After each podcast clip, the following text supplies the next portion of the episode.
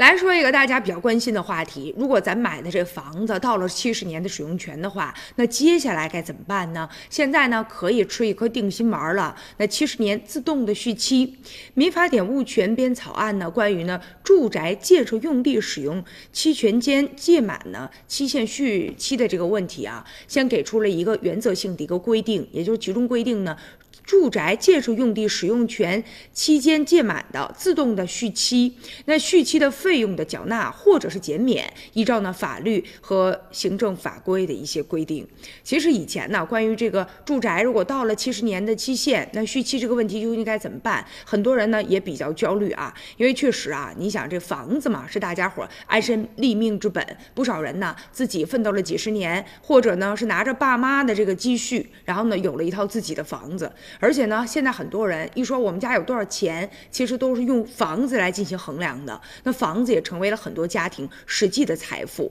所以呢，现在对于这个房子的使用期限，确实呢也是比较担心的啊。因为呢，这个住宅建设用地的使用的全期的问题，牵扯到咱们的基本的一些权利。现如今呢，好了啊，给大家伙吃了一个定心丸了，那七十年自动续期啊，这样一来呢，我们也就放心了。